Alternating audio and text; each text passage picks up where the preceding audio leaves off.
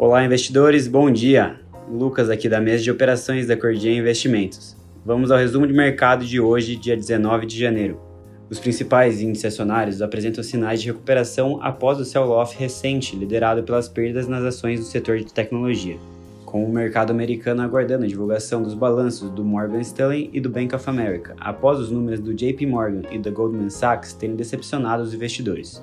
Já lá no continente europeu, as taxas de juros seguem apresentando alta após a inflação acima do previsto do Reino Unido, elevando a pressão nos próximos movimentos do Banco Central da Inglaterra.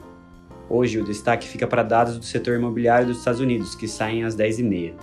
O S&P 500 futuro opera em alta de 0,10%, o principal índice europeu avança 0,5% agora pela manhã, e o índice de Tóquio, no Japão, apresentou baixa de 2,8%, liderando as quedas das bolsas asiáticas, e o de Xangai, na China, caiu 0,7%. Falando um pouco de commodities, o petróleo Brent, que é referência para a Petrobras, sobe pela quarta sessão seguida, atingindo o maior nível dos últimos sete anos com o aumento da demanda, avançando 1% nesse momento, e sendo negociado acima dos 88 dólares. Só esse ano o petróleo já subiu mais de 14%, aumentando ainda mais os temores que os governos vão ter que elevar as taxas de juros para conter as altas dos preços.